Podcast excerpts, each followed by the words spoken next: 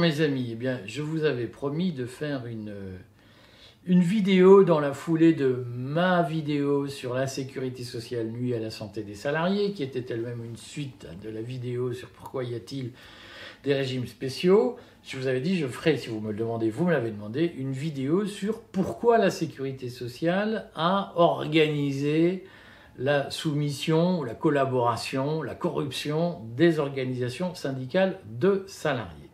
Donc je vais vous expliquer euh, aujourd'hui comment il se fait que euh, la sécurité sociale, par nature, organise la euh, soumission des salariés, des syndicats de salariés. donc il faut comprendre historiquement les raisons qui ont conduit à cette construction. Hein. Et il faut rentrer dans la logique historique. Je vais essayer de vous l'expliquer en quelques mots aujourd'hui. D'abord, pour redire un point général, c'est que en France, euh, par un effet de propagande euh, qui, qui, a été très organisé à partir des années 80, en réalité, jusque dans les années 70, cette conviction n'existait pas. Elle est apparue après, à partir de l'ère Mitterrand. Cette conviction, c'est que euh, la seule, c'est que la protection sociale, c'est forcément la sécurité sociale. Hein. que il n'existe qu'une seule façon d'assurer la protection sociale dans le monde, c'est ce qu'on croit en France. Hein. c'est une croyance naïve. Il n'existe qu'une seule façon d'organiser la protection sociale, c'est de faire un monopole d'État où tout le monde est obligé de payer euh, et où tout le monde est obligé de euh, cotiser dans la même caisse. Alors, dans la pratique, ça n'existe même pas en France, puisque la suppression des régimes spéciaux, de certains régimes spéciaux, par la loi euh, sur la, réforme des retraites, qui à mon avis ne passera pas, montre bien qu'il n'existe pas de grande caisse universelle en France, hein, euh, et que notamment les fonctionnaires continuent à bénéficier de privilèges exorbitants par rapport au droit commun. Mais euh, c'est cette idée que la protection sociale, c'est forcément un monopole d'État. Alors, la France est un des rares pays à le croire la Grande-Bretagne le pratique aussi pour euh, la santé.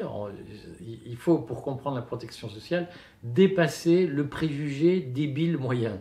Euh, la Grande-Bretagne est un pays néolibéral. Ben oui, sauf que c'est un pays où la santé est totalement, encore plus qu'en France, nationalisée, euh, puisque tous les réseaux de soins en Grande-Bretagne sont publics, ou en tout cas ont été à une époque partie prenante du National Health Service, qui a été créé par M. Beveridge en 1943, je crois, ou 4. Hein. Euh, donc en France, on a l'idée que la protection sociale, c'est forcément de la sécurité sociale. Alors, c'est pas vrai, il existe plein de modèles de protection sociale. Euh, là aussi, je sais, je vais encore entendre des crétins moyens qui vont me dire Ah, vous parlez des États-Unis où ça coûte beaucoup plus cher et où l'espérance de vie est très basse. Euh, si oui, je la connais par cœur, celle-là. Euh, dont je parle d'autres systèmes, le système allemand, le système finlandais, euh, le système suisse, le système belge, le système hollandais. Il y a plein de systèmes différents de protection sociale euh, qui ne font pas appel au monopole d'État. qui font appel d'une manière générale à un principe simple qui était celui qu'on appliquait, je vais en dire trois mots, en France dans les années 30, qui était obligation de s'assurer mais liberté de choix de l'assureur, qui est un système qui marchait très bien, qui a fait ses preuves et que Vichy a aboli pour laisser la place à la sécurité sociale qui est venue euh, des Vichy. Et je, vais en donner les détails. Mais je, je, voudrais redire que pour comprendre ce qui va se dire, il faut bien avoir à l'esprit que la protection sociale n'est pas synonyme de sécurité sociale et que la sécurité sociale n'est que l'une des formes possibles de la protection sociale, et ceux qui me suivent savent que je pense que c'est une forme rudimentaire et plutôt inefficace de protection sociale. Mais donc, ce qu'il faut comprendre, c'est qu'en réalité, et là je, rentre dans le pourquoi les syndicats euh, sont domestiqués dans la sécurité sociale et pourquoi la sécurité sociale a été inventée pour domestiquer les syndicats. Sur ce point, donc, je voudrais faire une explication historique pour dire que euh, jusqu'en 1919, il y a eu deux modèles concurrents de protection sociale en Europe.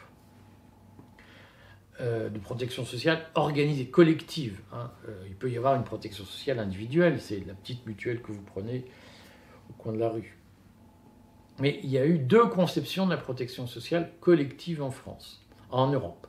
Il y a eu le modèle français, qui était un modèle mutualiste, et il y a eu le modèle paritaire, dit bismarckien, en Allemagne. Ce que je dis est évidemment très schématique, mais je ne vais pas faire trois jours de cours sur le sujet. Euh, quelle est la différence entre le modèle mutualiste et le modèle bismarckien? C'est la participation des employeurs. C'est-à-dire qu'en France, contrairement à la légende propagée par des ignorants ou des, gens mal intentionnés, en France, on n'est pas passé de l'ombre à la lumière en 1945 avec la sécurité sociale. Il existait une protection sociale historique en France. Et le modèle de protection en France, qui était un, surtout dans le domaine de la maladie, était un modèle mutualiste. Il y avait un sujet sur les retraites. Mais sur la, santé, la, mutualité était très organisée en France. En quoi consistait-elle La mutualité, c'était à l'époque l'expression de l'ordre spontané, c'est-à-dire des gens qui partagent le même risque, qui sont exposés au même risque, qui se mettent ensemble, qui cotisent ensemble pour se protéger contre ce risque, sans intervention verticale, hein. c'est-à-dire sans employeur pour le structurer, sans gouvernement, sans loi, les gens disaient ben, nous on se met ensemble, on crée une compagnie d'assurance qu'on va appeler une mutuelle qui va organiser notre protection contre le risque. Euh, c'était un système qui a longtemps été interdit et combattu, notamment par Napoléon III, parce que c'était un système suspect. C'était une organisation ouvrière libre. C'est ça qu'il faut comprendre. C'est que à la base, la mutualité, la mutuelle, c'est des ouvriers qui décident de se coaliser pour se défendre, pour se protéger entre eux, sans intervention, sans domination patronale. Et donc c'est pour cette raison que notamment Napoléon III a beaucoup pénalisé, criminalisé les mutuelles. C'est parce que c'était un système qu'il ne contrôlait pas. Euh, pour éviter cette capacité des travailleurs à s'organiser librement, pour briser cette organisation libre, les Allemands, Bismarck en l'espèce, ont créé la sécurité sociale, ce qu'on appelle l'assurance maladie.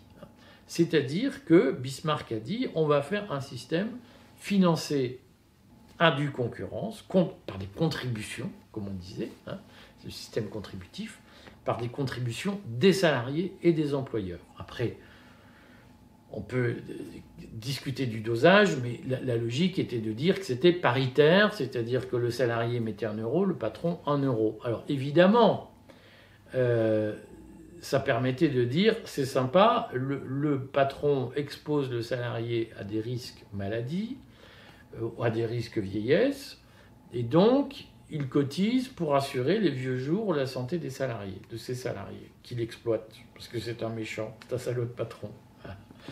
Euh, et donc le système bismarckien avait la différence par rapport au système mutualiste français d'être aussi, pas que, il n'était pas que financé par les patrons, il était aussi financé par les patrons.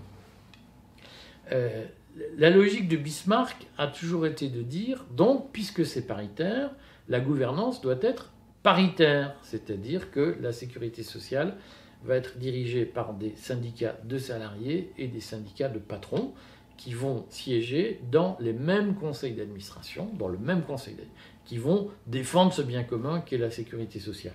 C'est toutes les conneries qu'on entend dans la bouche de la France insoumise aujourd'hui. C'est oh, le paritarisme, c'est bien. L'économie sociale et solidaire, qui n'est pas exactement le paritarisme, c'est bien. Euh, tout ça, c'est génial, blablabla. Bla, bla, bla, bla, euh, lorsque euh, donc, nous avons jusqu'en 1919, je, schématise, une concurrence entre ces deux systèmes. Et lorsque la France reprend l'Alsace-Moselle en 1918, le reprend à l'Allemagne, euh, se pose une question qui est que fait-on de la sécurité sociale allemande qui existe en Alsace-Moselle? Puisqu'évidemment, les gens étaient très contents euh, d'avoir leur système de sécurité sociale à eux. Hein, euh, et les députés français se sont posé la question de est-ce que on leur interdit ce système? Est-ce qu'on le garde uniquement pour l'Alsace-Moselle? Ou est-ce qu'on le généralise à toute la France? Et donc, s'est réunie à cette époque, pendant plusieurs années, jusqu'en 1923, une commission appelée commission Grinda, qui a été chargée de réfléchir, de faire donc c'était une mission parlementaire, une commission parlementaire qui était chargée de réfléchir au sort de la sécurité sociale d'Alsace-Moselle et de réfléchir évidemment à son éventuelle extension euh, au reste du territoire français. Euh, c'est assez intéressant, euh, le, rapport de la commission Grinda est, est, très intéressant en réalité à lire, parce que ce rapport débouche sur une conviction profonde qui est écrite noir sur blanc, c'est que l'intérêt de la sécurité sociale bismarckienne, du modèle bismarckien, comme on dira plus tard, son intérêt, c'est le paritarisme. Parce que, dit la commission Grinda, donc nous sommes en 1923, euh, la révolution soviétique a eu lieu, le Parti communiste se crée au congrès de Tours par scission euh, avec le, Parti socialiste au début des années 20, 1921 de mémoire, le congrès de Tours. Donc en France, on assiste à une espèce de contamination de la lutte des classes, de, la révolution euh, russe, soviétique, d'octobre 17. Euh, on sent bien qu'il y a un bouillonnement, euh, il y a des difficultés sociales. La, guerre de 14-18 a évidemment créé des traumatismes et, donc une espèce d'effervescence dans la population.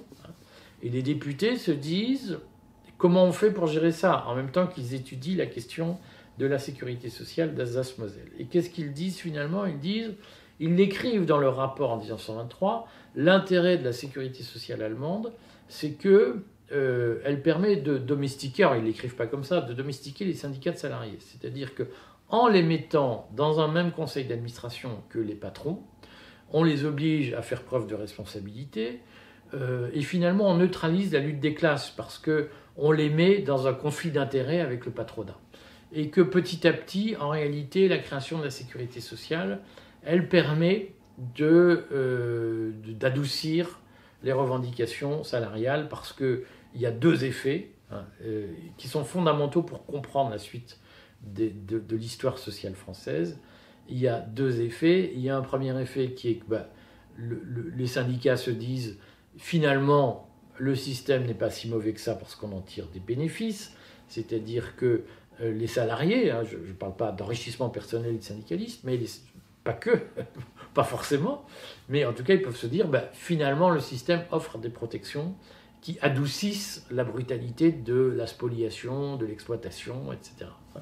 Et surtout, l'intérêt du dispositif de la sécurité sociale, qui a beaucoup fonctionné en France après la guerre, euh, l'intérêt, c'est d'enlever les syndicalistes les plus virulents des entreprises et de les faire monter dans des bidules paritaires nationaux où finalement D'abord, ils s'engraissent, on leur offre des bons repas, on les indemnise, ils vivent mieux, euh, ils s'éloignent de, la misère ouvrière. Et, surtout, ils n'ont ils plus le temps de faire de l'agitation dans les entreprises. Ils n'ont plus le temps de, faire du syndicalisme sur le terrain. Et donc, ce que dit la commission Granat en 1923, c'est que la sécurité sociale, son, bénéfice majeur par rapport au système mutualiste français, c'est qu'elle permet d'acheter les syndicats, c'est-à-dire de leur dire mais voyez tout, tout n'est pas si mal dans le capitalisme, euh, on vous offre des avantages, on paye pour vos, enfants, pour votre maladie, pour votre bidule, pour votre machin. Finalement, aidez-nous, ne, coupez pas les chaînes, négociez avec nous leur longueur, ce qu'on fait très bien à la CFDT. Euh, et donc, euh, c'est ça ce que dit la commission de c'est on ne sait pas s'il faut étendre la sécurité sociale hein, au reste de la France, mais son, intérêt, c'est en tout cas de limiter la lutte des classes. Alors il se trouve qu'en 1923, deux raisons vont pousser la France à ne pas généraliser le système d'Alsace-Moselle et donc à le conserver encore aujourd'hui. Il existe une sécurité sociale d'Alsace-Moselle dans le domaine de la maladie en France, hein, qui est un système différent de l'assurance maladie euh, de, l'intérieur, comme disent les Alsaciens. Euh, il y a deux raisons qui vont pousser à ne pas généraliser la sécurité sociale à l'époque. La première raison, c'est euh, qu'il y a une très puissante mutualité, c'est-à-dire que les caisses mutualistes créées spontanément au XIXe siècle ont commencé à s'industrialiser, à se concentrer, à se structurer, et on a une fédération nationale de la mutualité française qui est un vrai lobby économique qui, jusqu'en 1945, résistera à la création d'une assurance maladie de type bismarckienne. Euh, je vais en dire quelques mots. Et il y, a une deuxième raison, c'est qu'à l'époque, la lutte des classes en France est encore balbutiante. C'est-à-dire que l'essentiel de la gauche est tenu par la, SFIO, Léon Blum, par la social-démocratie. Hein. On, croit beaucoup que Léon Blum était un révolutionnaire. En réalité, Léon Blum était très atlantiste. Euh, c'est lui qui a fait venir toute l'industrie culturelle américaine dans les accords Blum-Burns à la fin de la guerre, enfin après la guerre 45. Euh, Blum n'était certainement pas le, révolutionnaire que même à LFI on nous dépeint. C'était un bon social-démocrate qui était attaché au marché, c'était un grand bourgeois, c'était un conseiller d'État. Euh, il n'avait certainement pas en partage cette culture ouvrière qui commençait à se développer au Parti communiste français. Il se trouve que le Parti communiste français a eu beaucoup de mal à se structurer. Alors il faudra un jour d'ailleurs faire l'histoire de ça. Mais il y a eu, au cours des années 20 notamment, euh, au sein du PCF, euh, énormément de purges. Il y avait des purges régulières internes, euh, plus ou moins pilotées par Moscou, qui fait que le Parti communiste français n'était pas une menace jusqu'en 1936, jusqu'en 1938 et même jusqu'en 1945. Le PCF est devenu une force politique dangereuse, inquiétante, avec la Seconde Guerre mondiale et son rôle plus ou moins près, rôle autoproclamé dans la résistance, surtout au moment de la libération, hein, euh, et, grâce au soutien de Moscou. Mais donc en France, l'urgence à arrondir les angles, grâce à une sécurité sociale de type bismarckien, euh, elle est moins forte qu'elle n'avait pu l'être en Allemagne, où il y avait un vrai bouillonnement marxiste D'ailleurs, Marx était allemand, mais il y avait euh, tous ces bouillonnements marxistes qui ont débouché sur une vraie, euh, une vraie instabilité politique après la guerre 14-18, euh, ou en tout cas à partir de, 1918. Donc, le cadre politique ne s'y prêtait pas. Ce qui fait que dans les années 30, la France va suivre son propre modèle de développement, son propre modèle de protection sociale, fondé sur ce que je vous disais tout à l'heure, c'est-à-dire obligation de s'assurer, mais liberté de choix de l'assureur, sauf pour les plus petits revenus qui, eux, étaient protégés par un système, euh, je dirais, par une voiture balai assurée par l'État. Hein. C'est la loi ROP, donc la loi retraite ouvrier paysan de 1910.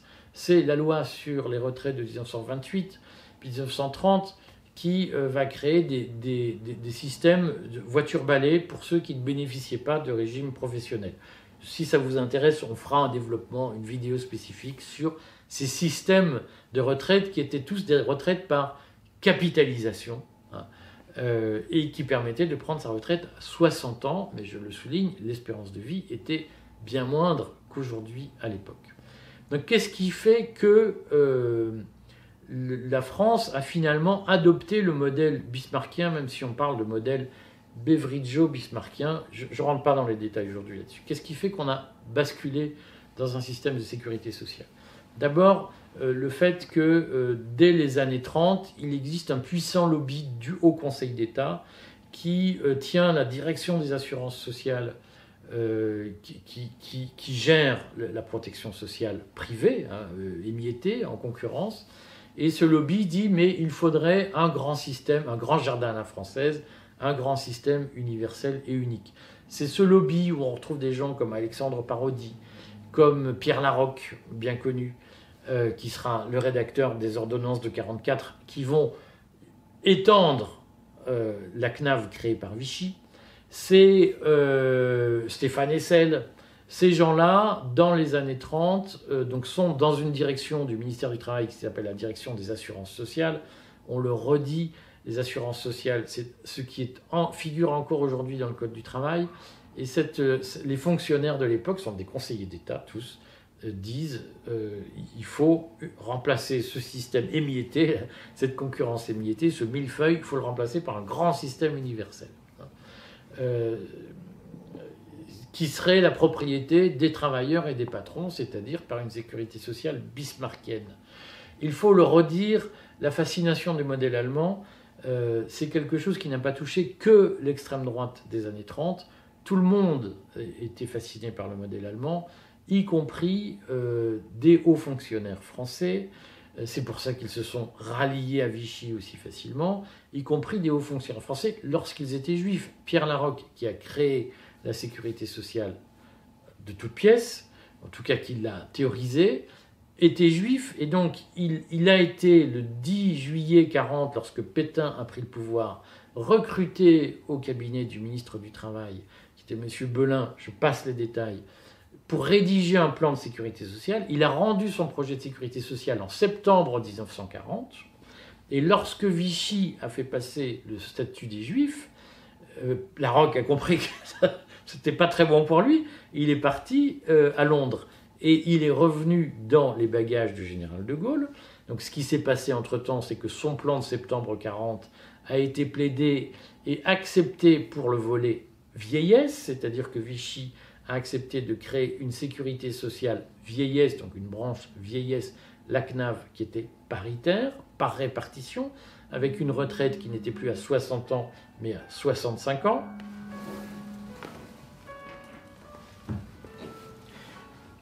Euh, à 65 ans. Et euh, ensuite, euh, Vichy n'a pas voulu créer la branche maladie parce que la FNMF s'y est opposée et elle l'a payé chèrement en 1945 par une épuration qui a été, en tout cas, une mise sous le boisseau, hein, une extinction politique qui a été puissante. Et en 1945, la, FNMF n'a pas pu s'opposer à la création d'une branche maladie que euh, Pierre Larocque a mise en place euh, et, et, que le gouvernement Ambroise Croizat a validé par la suite.